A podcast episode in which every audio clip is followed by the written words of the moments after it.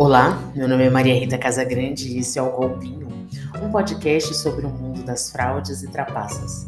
Aqui você escuta sobre grandes golpes da história e descobre como se proteger on e offline.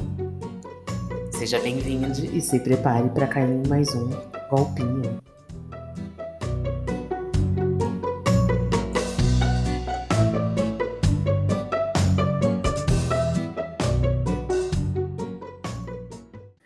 No episódio de hoje a gente vai falar sobre phishing, que é um golpe cibernético para tentar roubar o seu dinheiro ou a sua identidade, fazendo com que você revele informações pessoais, tipo números de cartão de crédito, informações bancárias, senhas, em sites que fingem ser legítimos.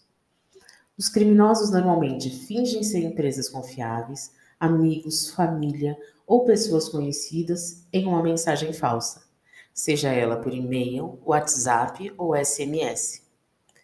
Essa mensagem normalmente contém um link para um site de phishing. E esse site é o que o golpista usa para te pescar, literalmente. Um dos mais famosos golpes já dados na história aconteceu de uma maneira muito parecida com o que pode acontecer com a gente hoje em dia na internet. É o caso do colar da rainha.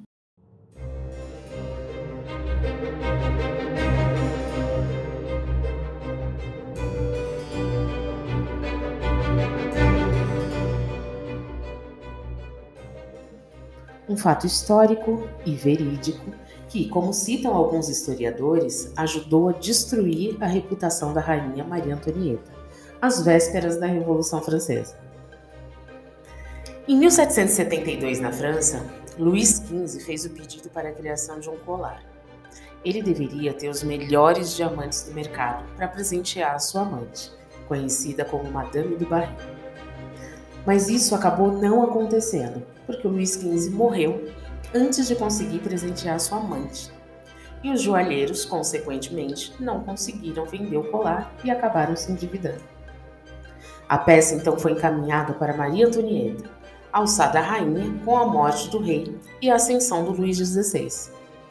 Mas ela se nega a ficar com o colar, já que ele havia sido produzido para uma prostituta e porque custava o preço de quatro navios de guerra. O golpe do colar de diamantes acabou acontecendo por volta de 1785.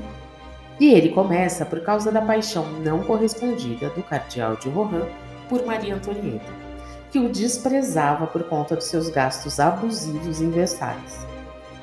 Sabendo dos sentimentos de Rohan, a condessa de Lamotte e Cagliostro criaram um golpe para roubar a fortuna do cardeal.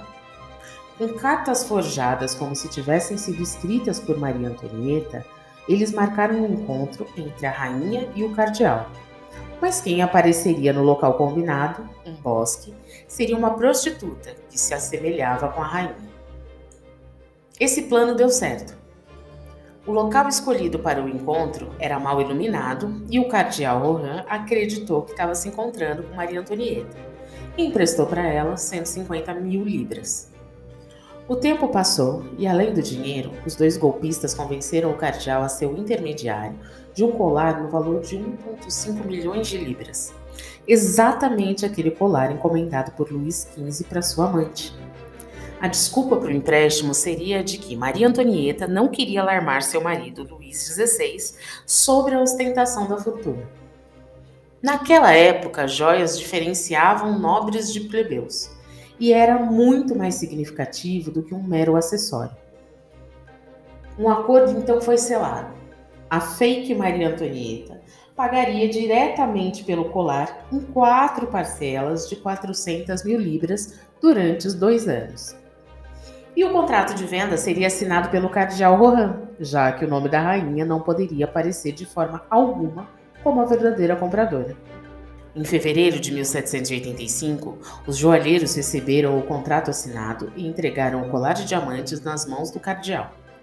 Ele foi até a condessa de Lamotte, que estava acompanhada de um cúmplice vestido como empregado pessoal da rainha. Nas mãos dos golpistas, o colar foi desmontado e vendido em Londres e Bruxelas. A fraude foi desmascarada depois que os joalheiros que estavam com o pagamento atrasado entrar em contato com a acompanhante pessoal da rainha. O plano foi desvendado, o cardeal Rohan, mesmo inocente, e todos os membros foram acusados e julgados como culpados. A única exceção foi a prostituta que se passou por Maria Antonieta. O rei e a rainha, apesar de completamente alheios ao golpe, decidiram processar publicamente para defender sua honra. Mas o processo teve o efeito oposto do esperado e acabou destruindo a já fragilizada imagem da rainha, que muitos acreditavam ter manipulado Lamotte para se vingar do seu inimigo cardeal. O caso do colar de diamantes é considerado um dos agravantes que acabaram com a reputação da monarquia na época e aceleraram a Revolução Francesa. A reputação de Maria Antonieta nunca se recuperou do incidente, e logo na sequência ela acabou guilhotinada na Praça da Revolução.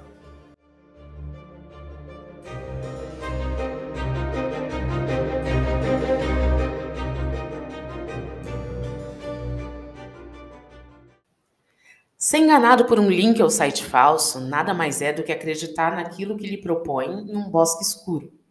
E pode ter consequências tão intensas, financeiras e emocionais, para quem sofre esse tipo de golpe. O Brasil está cada vez mais vulnerável a ataques cibernéticos. Uma pesquisa anual de uma grande empresa de segurança cibernética na América Latina mostrou que eles cresceram 23% no país nos primeiros oito meses de 2021 em comparação com o mesmo período do ano anterior.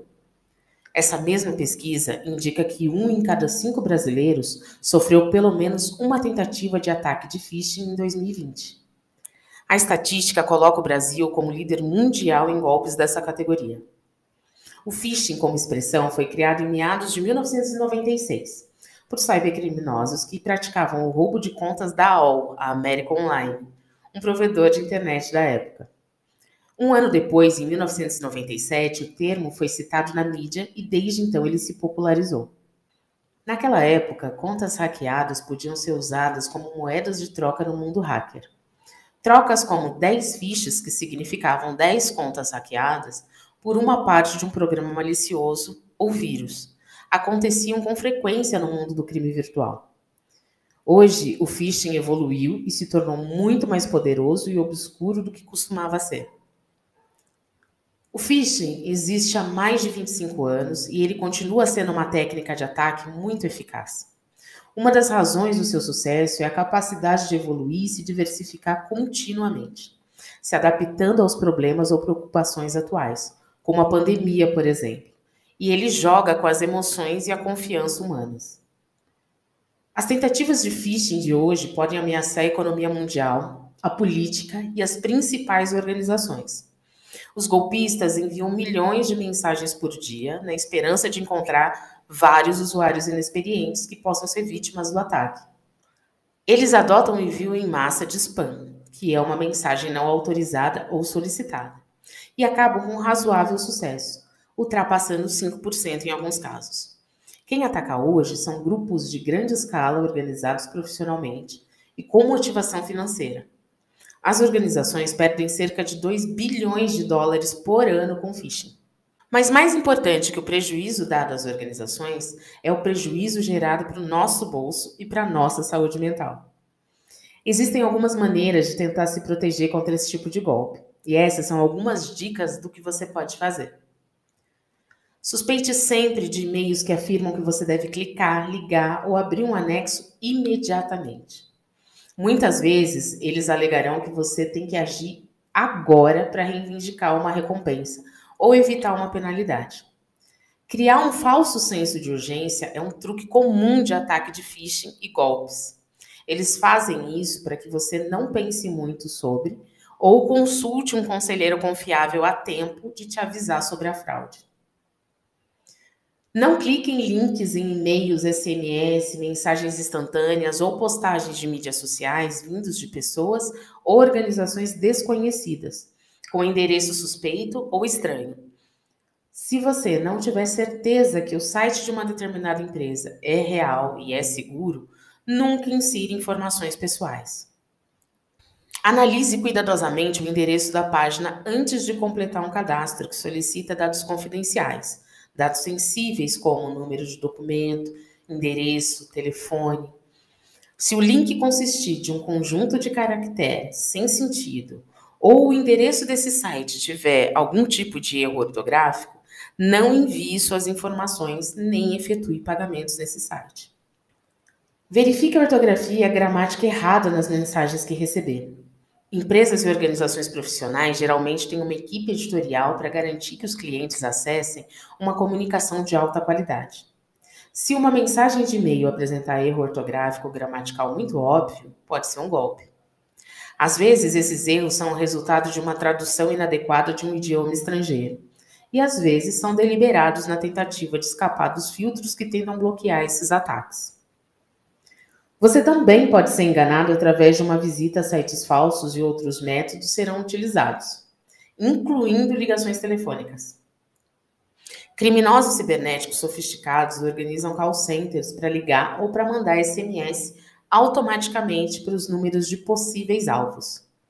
Essas mensagens muitas vezes incluem avisos para que você digite um número PIN ou algum outro tipo de informação pessoal, como os últimos números do seu CPF.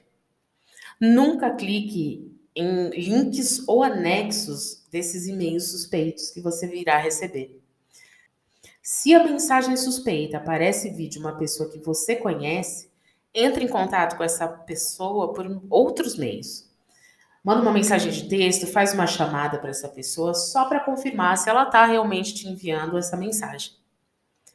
Ainda no caso de mensagens de e-mail, se você suspeita que uma mensagem é uma fraude, não abra nenhum link ou anexo que houver. Em vez disso, passe o mouse sobre o link, mas não clique, para ver se o endereço corresponde ao link que foi digitado na mensagem. Você vai encontrar um exemplo de como fazer isso e algumas outras dicas lá no Instagram, golpinho, com zero no lugar do O no final, ou lá no nosso site, golpinho.com. Se a informação desse podcast te ajudou ou você acredita que pode ajudar alguém a não cair em um golpe, compartilhe. Eu te encontro na próxima quarta e até lá, não clique em nada suspeito e não tente comprar um colar de diamantes no escuro.